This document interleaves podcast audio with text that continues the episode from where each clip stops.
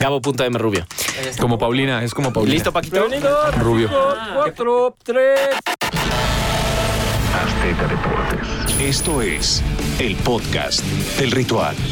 Amigos, ¿cómo están? Ya llegó la previa del podcast del ritual para la semana 15 de la NFL, en donde vamos a hablar de los cinco partidos, y si quieren más, pues más. Ah, eso es todo. Pero por lo pronto, cinco partidos más atractivos en lo que será esta semana 15. Mi querido Pablo de Rubens, ¿cómo estás? Qué placer saludarlos un día más, ¿no? Esta semana que estamos eh, instaurando la doble cartelera del ritual en el podcast, pues para seguir platicando un poquito, vamos a estar eh, de aquí a final de temporada, vamos a estar eh, pues dándoles un poquito de las previas y las posts de cada una de las semanas. Muy bien, el día de hoy, nada más para que sepan, estamos grabando, bueno, ya vamos a estar platicándolo, pero, pero bueno, hay noticias importantes que van saliendo en estos a ver, momentos, a ver. ¿no? Alrededor de la liga. Échatelas. Y ahora estamos platicando qué tema, el de los Rams, eh, que han decidido cerrar sus instalaciones por temas de COVID. Eh, se confirmó que Odell Beckham Jr. salió positivo a COVID-19, entonces, bueno, van cayendo poco a poco algunos de los elementos. Los Rams están en problemas, los Browns están en problemas, varios equipos están bastante aterrados por lo que se puede venir El allá en los Estados en Unidos. problemas. El mundo está en problemas, entonces, híjole, Sí, nuestra sí, sí. NFL también se ve tambaleante, ¿no? Se Digo, de- dentro, obviamente esto es eh, una pésima noticia para, para todos y para todos los países, porque no solo está pasando en la NFL. No, por ejemplo, eh, Manchester United cerró sus instalaciones También. después de que Sí. dieron positivos bastante. Los Browns. Y tuvieron que modificar el partido del martes. Jugaban el martes contra el Brentford y le dijeron a la Premier, oye, compa, este, no puedo jugar. Se están cayendo mis soldaditos, güey. ¿No puedo jugar? Sí, y, la, sí. y la Premier dijo, bueno, pues sí, tienes razón, primero la salud. Claro. Dentro de lo malo, parece que esta nueva variante Omicron no es tan agresiva como se, Se transmite, planteaba desde, se transmite desde un mucho principio. más fácil, pero no es, tiene mayor grado de mortandad. No, y más ya con to- toda si la, tienes la el- población que está vacunada. si pues, tienes bueno. la. Pues el, Que son literal, pocos, la Lalo, es que eso también dices- Es mucho más eficaz que esté seguro. Pero bueno. Hablemos, hablemos de partidos de. NFL. Buenas tardes a todos, ¿cómo están? Por ¿Son cierto, tardes? ¿Cómo sabes que no son noches o mañanas? ¿Por qué se lo dice Gabo? Para mí Ah, todos ok, los días son tardes y es hora de empezar a beber. Así que no, no nos Ok, qué bueno, qué bueno que te vas a conocer con el público como realmente eres tú, Claro, pues, me puedes- da mucho gusto. Puedes beber agua. o sea, no- Son no épocas, épocas decembrinas Claro. de beber. Y agárrense porque el Guadalupe Reyes voy por ti. Pero bueno, y también eh, mención honorífica en esta época donde pues extrañamos mucho a una persona, le mandamos un fuerte abrazo, siempre estarás con nosotros independientemente de que ya no estés físicamente en estas instalaciones. Pete, se te quiere, amigo. Un abrazo a Pito Eh, Domínguez, claro que sí, ¿cómo de Eh, que no? De se todo el equipo. más fregón, así que lo más chido para ti, amigo. Ahora, la mención honorífica era porque en esta época de sembrinas está esa relación con la semiótica y la importancia del color y lo que puede reflejar en Eh, una persona. ah, muy Y no me había percatado hasta que el señor de Rubens, con ese ojo clínico que tiene, ¿Qué dije? ¿quién está a su derecha? Gabo Martínez Rubio. Exactamente. ¿O es Rubio Martínez? No, Martínez Rubio. Ok. ¿Y cómo le dijo previo a que arrancáramos? Eh, Con todas sus letras, que la gente lo conozca. Pues que si era algo de Paulina Rubio, No, ¿no? así no le dijo, ni Importante. madre. Le dijo, es el chico El dorado. chico ¿sí o no? dorado, señor, Así es el chico son. dorado. No hay que mentirle a la gente. mire, El soy- chico dorado de la NFL. Yo soy jodón, castroso, propenso a la copita Todo y eso. a todo dar. Eh, Así está que, bien. que la gente te conozca. Está bien, no, no está puede bien. ser que pegues y escondas la mano, hermano. No, eso no se puede. Pero sí, felicidades por venir en esta época de seminos con un color tan bonito. Gracias. Esperemos que antes mejor que Doy- la señora, porque ya es una señora. Y haciendo otro paréntesis, que no tiene nada que ver con un podcast. Doy clases de moda. eh, Ah, tómala, Lalo Ruiz. si- que si quieres por- tomar unas clases No, de no, no, moda, no, no dice estoy diciendo eso, no estoy diciendo eso. Estoy, madre. esto- es para, para- cuando, cuando quieran, este, les digo qué rollo. Y no tienen que comprar nada con lo que tengan en su closet. Así, pero bueno, les decía, para abrir este. O sea, ya aquí todos son mericondo. Me voy a parar. ¿Vamos a hablar de NFL o de qué vamos a No, estar no, platicando? espérate, aguántate. Dios mío, aguántese, porque también el día de hoy salió una joya que no lo podía creer. Pero ¿saben qué? Mejor no lo voy a platicar en el podcast, lo platicamos después. No voy a haber gente que se ofenda, pero neta, la uno dije, en lugar de estar mediando problemas mucho más relevantes, te, te preocupas por la por la semántica, compa. En fin, ya lo platicaremos otro día, hoy no. Y bueno, a ver, ¿De qué el hablas, hombre de la güey? playera en el blazer. O sea, yo vengo en lo que viene siendo eh, la mezclilla, Ok, muy bien, la señor. Y así casual, ¿no? Al rato me disfrazo de señor. Muy bien, señor. Yo vengo de viene- señor. Viene, viene muy ad hoc en esta época de sembrinas. Ok, ¿Para el frío? Para el frío, sí, sí, creo que. No, no veo bien el pantalón. Pero, ¿Cómo viene el Pantal- vestido? Pantaloncito gris con bolsitas a los costados. O sea, cargo ¿Qué opinas del Happy Sock con tenis blancos? A huevo. Mejor no se pudo haber dicho. Cámara, vámonos mejor ya con lo del NFL porque llevamos Gracias, cinco gra- minutos. gracias. Lalo, gracias. Bueno, vamos a empezar eh, hablando del partido entre los eh, Chiefs y los Chargers. Lo- Esos Chiefs que acumularon 35 puntos sin respuesta en la primera mitad en contra de los Raiders, pues ahora eh, enfrentan a un equipo inestable de los cargadores de Los Ángeles, pero que tienen a un jugadorazo como lo es Josh Allen, que sin duda... Dijo, eh. No ¿qué? sé no sé si sigue, sigue, por favor, Bueno, sigue, que- sigue, Gabo. Ojalá, ojalá, ojalá vaya a estar en este, No te dejes en este gran partido en Ruiz. contra de Patrick Mahomes. Señores, eh, ¿cómo ven este duelo? ¿Te arrancas o te arrancas? ¿Quieres hablar, Larito? Ok, va. Para empezar, es en la casa. ¿Te arrancas la- o te arranco? No, a mí no me arranques nada. Mejor arráncate tú, güey. ¡El gas! Bueno, después de esta bonita y folclórica. Bueno, ¿qué opinas del partido, Lalo Ruiz? Va a ser en casa del Super Bowl 56, que por cierto los esperamos la segunda semana de febrero. ¿Cuándo, señor de Rubens? ¿El 13 de febrero? Por el 7. Por Azteca 7, Ah, no se bueno, lo pierdan. ahora sí, después del comercial. Eh, va a ser en la casa de los LA Rams, la casa de la que será el Super Bowl, la edición del Super Bowl. Llega mucho mejor los, los, el equipo local. Pero Kansas City ha tenido un crecimiento y una mejoría Seis, seis triunfos de manera consecutiva. Exactamente. Y, y de esos seis triunfos, directamente es responsable de la mitad, de tres, la defensa. Lo que normalmente decíamos que no estaba jalando para el equipo de Andy Reid. La mejoría es notoria por parte del equipo de Kansas City y vendrán ahora con una sola cosa en mente. Para empezar es duelo divisional. Y a partir de eso se hace una No, cualquier cosa puede pasar. sí, es una locura, puede ser hasta la Macarena. Pero yo veo como favorito al visitante, no local. Ok, bueno, interesante. La verdad Sí, es que ahí sí, va a sí. estar puesto en el partido para la semana número 15. Vamos a ver un poquito el panorama de los Chargers. Los Chargers ahorita son los contendientes número uno al puesto de wild card en la conferencia americana. Ocho ganados, Tienen un récord de ocho ganados, cinco, cinco. perdidos. El resto de los competidores vienen abajo. El problema es que hay cinco equipos con el mismo récord. Indianapolis, Bills, Cleveland, Cincinnati y los Broncos de Denver tienen siete ganados y seis perdidos. Ahí se va a poner bien interesante la recta final en la conferencia americana para ver cuáles van a ser los boletos de Wild Card. El tema aquí, los Chargers a pesar y aunque perdieran contra los Chiefs, todavía tendrían un ligero colchón para tratar de buscar el pase a la postemporada. Así es que, más allá del resultado, a ver si los Chargers ganan sería espectacular para ver qué es lo que ocurre con los Chiefs de Kansas City, pero lo veo difícil porque los Chiefs ya están jugando su mejor fútbol americano en esta época. Entonces, tratar de ganarles va a ser bien complicado. Pero, aún así, me parece que los Chargers todavía tendrían posibilidades para este partido. Me gusta el duelo divisional y son dos equipos que se están jugando cosas interesantes. Obviamente, los Chiefs quieren descansar la primera semana y obviamente los Chargers quieren clasificarse a playoffs. Entonces, van a jugar un alto eh, fútbol americano. Se están jugando el oeste. Punto Sí. final. Se están jugando el oeste. Pronóstico entonces, eh, Chiefs, Yo veo con un caso así. Chiefs. Sí, me quedo con Chiefs. Híjole, yo también. todo, ojo, más allá de que crean mi gusto o preferencia, las estadísticas son frías y sirven para tener un termómetro de más o menos dónde anda cada una de las organizaciones.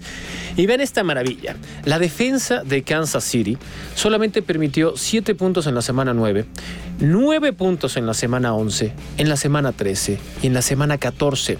Y es el primer equipo que lo consigue desde el 2014. No permiten más de 9 puntos. No estoy Sí, diciendo está difícil, que está los difícil. Chargers no van a anotar más de 9, pero está ahí en, pónganle una media. Lleguemos hasta 15, 17 puntos. Eso va a complicar demasiado a el equipo local. Por eso voy con Kansas. Y a eso le sumas que la ofensiva jugó su partido más eficiente de toda la temporada. Pues, Sí. Ojo. Sí, Ojo ahí. totalmente. Eh, siguiente partido, Patriotas. Estos Patriotas también enrachados. ¿Qué? que- Los poderosísimos. Gabo? Poderosísimos Ay, Patriotas. no me digas No, eso, yo nunca por he sido favor. fan de los O sea, Patriotas. eh, hay pero- rachas negativas que le duran equipos 30, 40, 50 años. A los Pats les duró un año nada más, ¿Cómo Lalo te- Ruiz. cómo te Eh, vam- vamos, Es que vamos a ver en otras.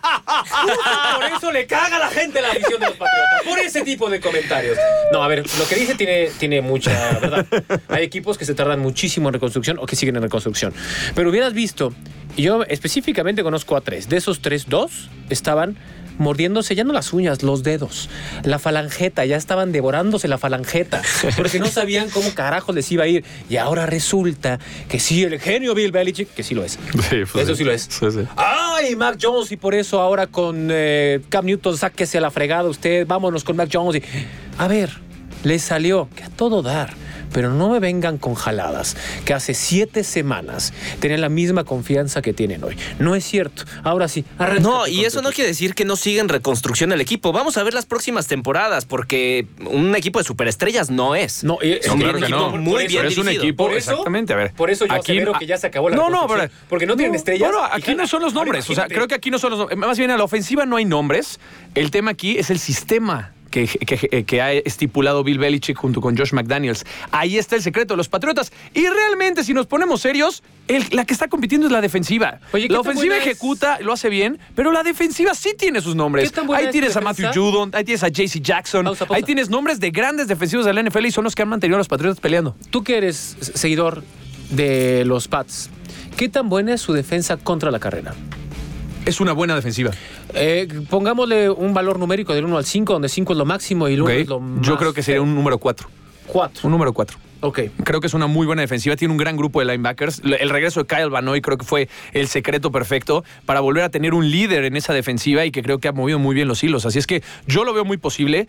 Esta semana, como bien lo dice Gabo, se van a enfrentar al equipo de los Bills de Buffalo. No, no, no, a No, los, no, a los Colts. Colts. Ah, perdón, a más los adelante a Colts. los Colts. Y necesitas un 5 en defensa para Sí, detener perdón. a Jonathan Taylor. Exactamente, va a ser justo lo que dicen ustedes, ¿no? Va a ser un partido contra los Colts, pero bueno, todavía le queda un calendario interesante. Se vuelve a enfrentar nuevamente a los Bills de Buffalo.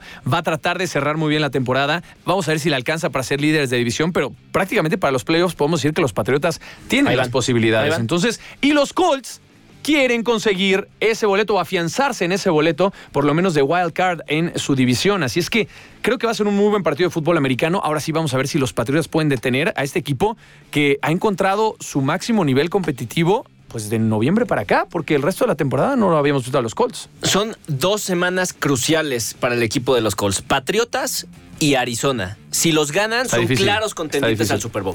Está Por difícil. eso sí, pero es la prueba de fuego para este equipo. Sí, Híjole. Híjole. O sea, sí, pero espero no sea seguidor usted de, de este, de esta organización. ¿De los y Colts? Sí, sí lo es. Independientemente del hipotético que lleguen a perder ambos, no estoy diciendo que vaya a pasar, pero en el hipotético de que llegue a pasar, su equipo sigue siendo un gran equipo. No, no, no se limite simplemente a esa posibilidad de superar a los Patriotas, porque en un partido lo que superas es la planeación del rival. No superas al equipo per se, superas las ausencias o lo bien o mal estudiado que tienes a tu rival. Entonces, los Pats son complicados, pero Arizona, híjole, se me suena mucho más complicado Arizona que los Pats. No, tiene un, te- un- un cierre bien complicado de la temporada, no a diferencia de los Patriotas, ¿no? Son Que se equipos tan diferentes, A ver, los Arizona Pats se enfrentan Pats. a Colts, después se enfrentan a los Bills, después eh, van contra los Jaguars y cierran contra los Miami Dolphins. Son dos duelos divisionales, pero su calendario está mucho más asequible y tiene mayor posibilidad de afianzarse en esos puestos, mientras que los Colts van a cerrar de manera ríspida. Ahora, si me lo ponen y me preguntan, Te pregunto. el que va a los ¿Qué quieres que te playoffs, a ver, si quieres ser un equipo contendiente a playoffs, ¿Qué te tengo que preguntar? te lo voy a contestar. Lalo Ruiz, no importa. No, no, dime. La pregunta es: eh, Pregúntame, ¿lo- ¿los Colts son de playoffs? Pablo, Dímelo, Lalo. ¿Son de playoffs? Lalo Ruiz, si quieres ser un equipo contendiente a playoffs, tienes que ganarle al que sea. O sea, no respondiste. Al que sea, ahí está la respuesta. Tienes que ganarle al que sea. ¿Quieres Entonces los Colts son o no son de playoffs. Lo vamos a averiguar en las próximas semanas, Para mí- señor. Esa es la mí- respuesta. para mí, a ver, ahí está el récord. Están jugando muy bien. Pero si no le puedes ganar a los Pats, si no les puedes ganar a los Cardinals, mejor ni te aparezcas en playoffs porque no tienes nada que hacer ahí. Para mí, sí son de playoffs. Y en gran parte tiene que ver con ese. Con Carson Wentz. ¿no? No, no, no, no. tiene que ver con Jonathan Taylor. Pero más que Jonathan Taylor, No, con tiene Frank que Reich. ver. Tiene que ver muchísimo con Frank Reich. Sí, ¿Por sí. qué? Tú puedes planear lo que sea, pero no se te da en el partido.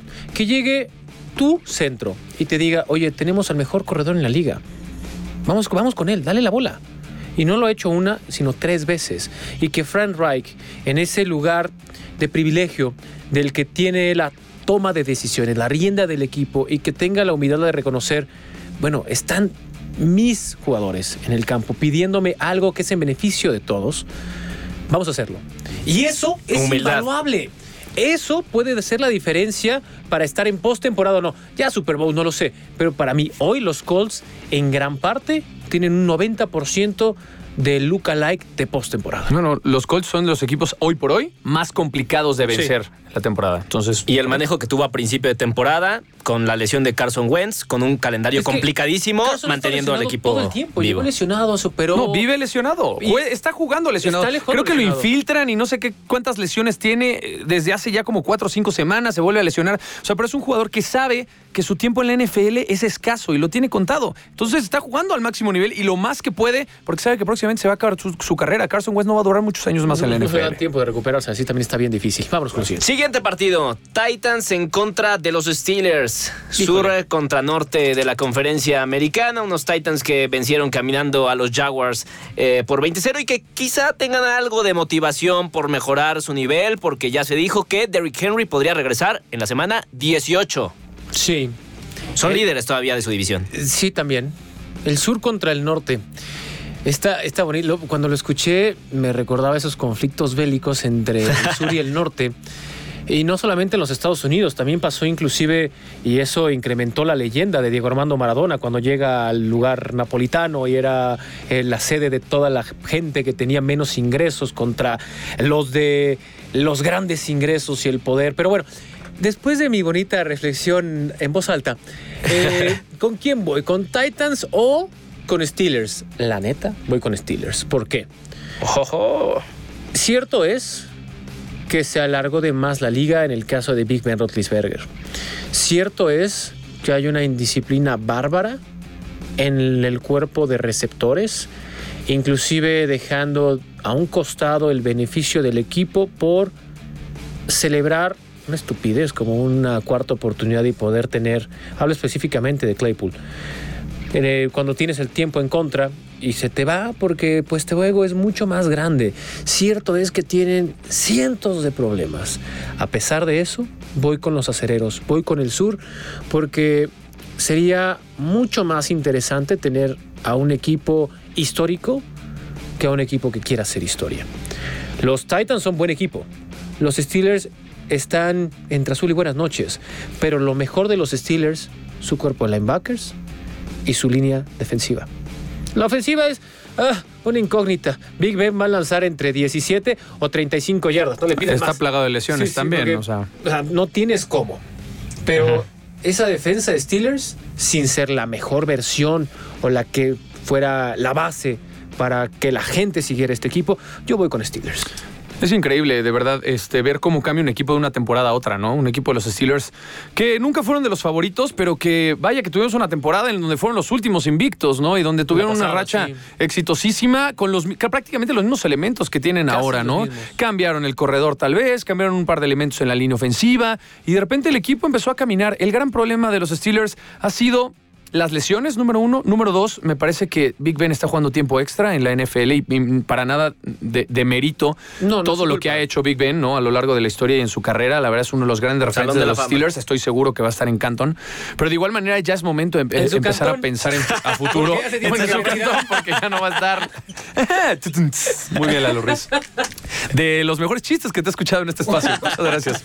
Muy bien. Bueno, entonces el tema de los Steelers. Yo, Lalo se va con los Steelers, yo me voy con los Tennessee Titans. Hoy por hoy creo que los Titans. eh, a, pesar de que tienen un, un muy buen colchón sobre los eh, Indianapolis Colts en su división, porque tiene dos victorias por encima, creo que es un equipo que está jugando mejor en esta época que al principio de la temporada. Si llega a regresar Derrick Henry, maravilloso, porque es un elemento que te va a cambiar resultados en los playoffs.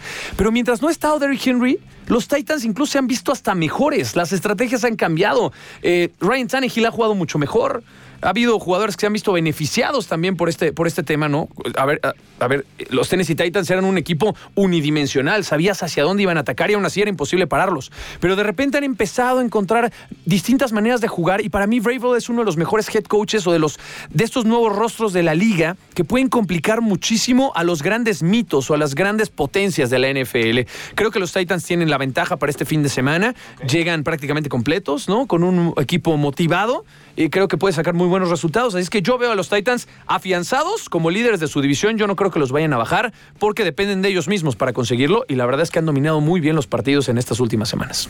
Entonces vas Titans, Voy va Titans, Lalo Ruiz Lalo con los Steelers. ¿Sí, yo vos pronóstico también. de los Patriotas? Sí, va. Sí, eh, de los Patriotas. No, según yo no. No, ¿eh? ¿verdad? A Yo ver, voy, yo voy. Patriotas Colts. A ver, Yo pronóstico. voy Pats. En la vida voy a decir Pats. Tú, va de Colts. Yo también voy a ir con, con Colts. Ok, muy bien. Alguien le tiene que dar un zape a esos. Pats. Mira, Ahí está la hay quiniela. dos cosas que de una vez les aviso de aquí a que chingados me muera. Que no sé Ah, tanto. Lalo Ruiz. Esperemos sea una larga vida. Ojalá, ojalá. Ojalá, ojalá y sí. Y si no, por eso la vivo al máximo. Pero bueno, el punto es, ni Cowboys, ni Pats. No. Sí. Nunca. Continuamos. Eh, bueno, Titans Steelers. Entonces tú vas Steelers, Titans y yo también voy con los Titans. No veo, no veo a los Steelers ganándole a, a Tennessee, Tennessee. a menos de que jueguen como jugaron la segunda mitad en contra de los vikingos de Minnesota. Por poco logran un regreso espectacular, pero no creo que vaya a ocurrir la próxima semana. Siguiente partido. Penúltimo de este podcast, Green Bay en contra de los Ravens. Unos Ravens que Fácil. todavía no saben si va a estar Lamar ¿Fácil Jackson. para Fácil. quién, Lalito? Fácil. Fácil para quién, güey. Bueno, Ah, para Green sí, Bay. sí, sí. Sí, sí. ¿Quién no sabe? fácil, No, no creo fácil, que vaya a ser un partido No, no, fácil. fácil A para ver, que yo me decante, no quiero decir que todo- es un partido fácil. Yo creo que, como lo decíamos en el podcast anterior, todo depende de Lamar Jackson. Si Lamar Jackson está sano y puede jugar, va a ser un partido bien interesante, porque los Ravens necesitan, necesitan realmente esta victoria. Los Packers están afianzados ya en playoffs, claro que quieren asegurar el primer sembrado, pero aún así son un equipo que no tiene tantas dificultades. Y los Ravens no pueden fracasar. Son un equipo que está en reconstrucción desde hace tres o cuatro temporadas, que han sido protagonistas de la conferencia americana, que han llegado a playoffs en distintas ocasiones. El año pasado se quedaron muy cerca de poder llegar al Super Bowl.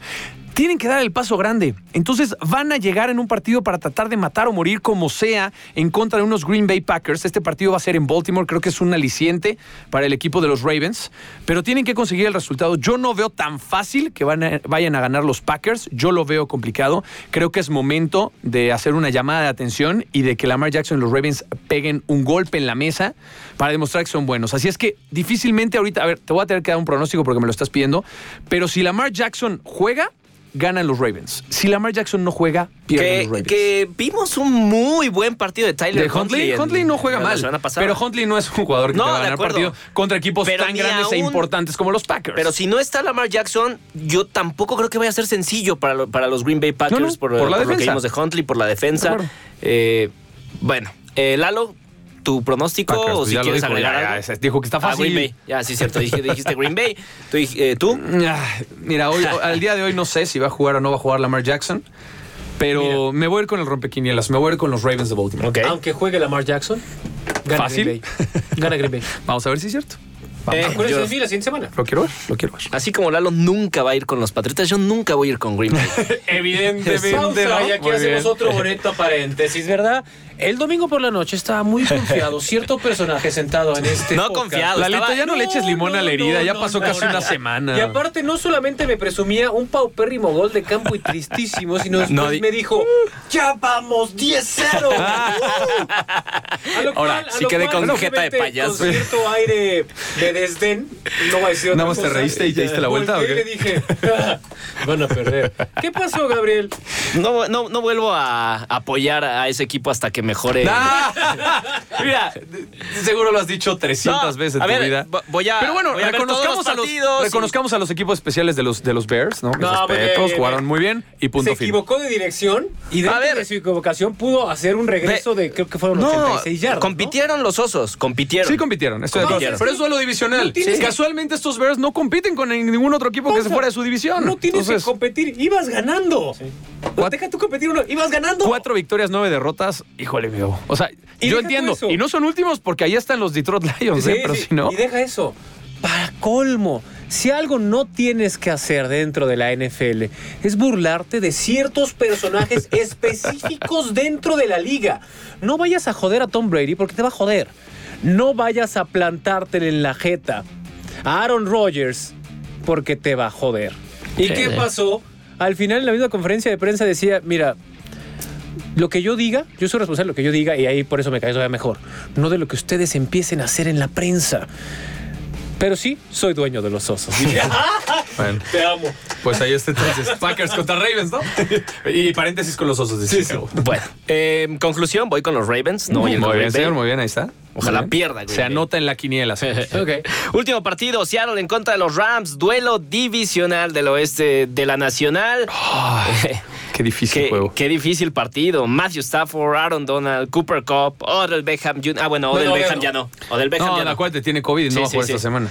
Sí, bueno, eh, pero un equipo ya que, que está, eh, como hablamos en el, el- el pasado martes, está pues eh, funcionando bastante bien en los últimos partidos y se enfrenta a un Seattle que también ha mejorado. También Russell Wilson ahí empieza a conectarse un poquito más con su cuerpo de receptores. El problema de Ahí va. Russell Wilson fue la operación de mano, ¿no? Que tuvo durante la temporada. A partir de ese momento se vino para abajo. No el fue, problema se fue llama un dedo. Donald. Y que cuide sus dedos. Claro, claro, pues es un hecho. A ver, cuando tienes un monstruo como Aaron Donald enfrente va a ser bien complejo tratar de ejecutar. Pero bueno, de repente eh, Penny, ¿no? El corredor de, de Seattle esta semana dio buenos destellos.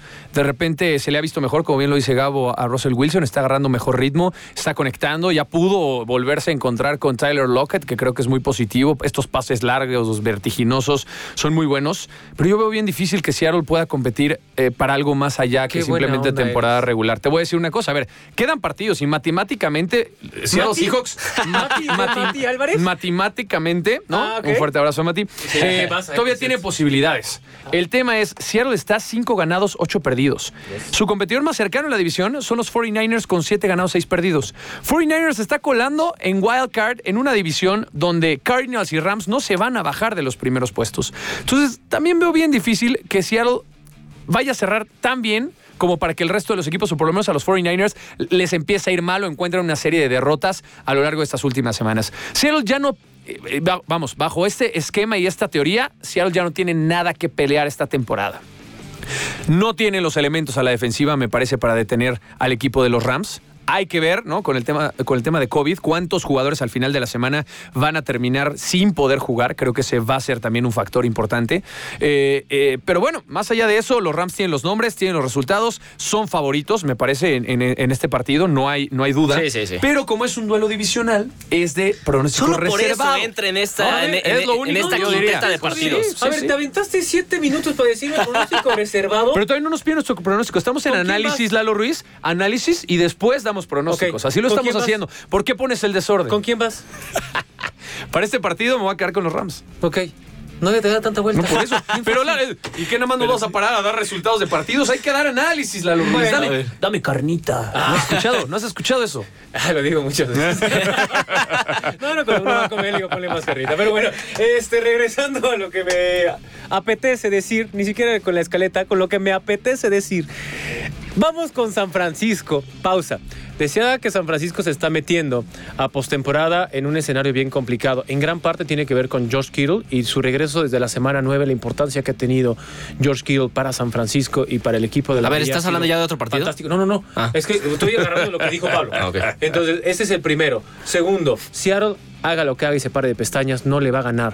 No va a poder. Y esto es bien fácil, sin hacer menos a este equipo, sin hacer menos a esta organización, con todas las bajas por COVID. Así que no, yo voy con los Rams. Está mucho mejor, es mejor equipo y está jugando a una velocidad distinta a la de Seattle, por decirlo de forma menos agresiva. Entonces, este año está perdido para Seattle. Punto final. Ok. Contundente, Eh, señor. Contundente. Muy bueno, van Rams, gusto. va Rams. Y yo también, pues, ni modo, tengo que decir Rams, aunque no veo imposible que gane, el- que gane Seattle. Yo sí lo veo imposible. La Digo, neta. tomando en cuenta también que los Rams perdieron con los Titans, No, no, que es digo, más o menos un yo- equipo de yo- la calidad yo- de, de, de es, Seattle. es que Lalo es, es- es de, es de extremos. Lalo no, no, es, no va al punto medio. Yo creo que no va a ser fácil el partido, pero aún así los favoritos siguen siendo Sí, los de Rams. acuerdo. Bueno, pues ahí está el eh, último partido de esta semana. ¿Quieren resaltar alguno más o ya mencionamos todos los O ya acabamos el podcast. No, ya, yo digo que ya, para que la siguiente semana tengamos más que contar. ¿Qué les parece? Sí, ¿te parece? Bueno, pues ahí están los partidos. A ver, va a estar interesante el de los Saints contra los Bucaneros, Sí. ¿no? El del domingo puede ser interesante. A ver qué, qué podemos sacar de ahí. Eh, más allá de eso. ¿Contra quién va Dallas? Pues, pues va a dar las- a los Giants, ¿no? Contra los Giants no es un partido Sí, no, no, Pero Jaguars es el partido decía. de la muerte, entonces Eso lo decía porque que- técnicamente los vaqueros Jets de Dallas Dolphins. tienen carretera libre de aquí para quedarse con el este de la Nacional Sí, después sí. del superar a Washington. A menos de que pase algo muy bizarro, Dallas va a estar en postemporada y Dallas está jugando mejor, con todo y que no soy asiduo a los vaqueros. Sí, pero por debajo de las expectativas, ¿no crees? Sí, Se esperaba más. pero me parece extraordinario que estén jugando mal ahorita y puedan cerrar mejor. Bueno, podrían, hay que ver, que empiecen a hacerlo. Y bueno, por último, sí hay un partido que, que rápidamente voy a mencionar porque creo que va a ser bien interesante. Bengals contra Broncos de Denver. va, a ser un buen partido, va a ser Bengals. va a ser en Mile High. Eh, no, los dos tienen el mismo récord, siete ganados, seis perdidos y los dos todavía tienen posibilidades de playoffs. Imagínate, los Broncos tienen posibilidades de colarse por ahí en una de esas. El mundo Yo los descarto. ¿Tu pronóstico? ¿Para este? Bengals. Va a decir Bengals. ¿Para estos dos? No, No, para- no, no, voy con los Broncos. Yo que voy Bengals. de Uy, quiniela, bueno. señor. Bengals. Broncos. Bueno, ahí está. Ahí está la previa de la semana 15 de la NFL. Gracias, Lalo. Gracias, Pablo. Soy Gracias Gabo a ti, Martínez. chico dorado. Nos escuchamos la siguiente semana. Gracias, Lalo. ¿Ves cómo yo, yo mínimo yo fastidio, pero derecho. Este tiene Mira, gracias por el apodo derecho, y, gracias por, y gracias por todo. gracias a ti por venir así. Gracias, Paquito. Paquito en los controles. Adiós. No te pierdas el próximo episodio del podcast del ritual.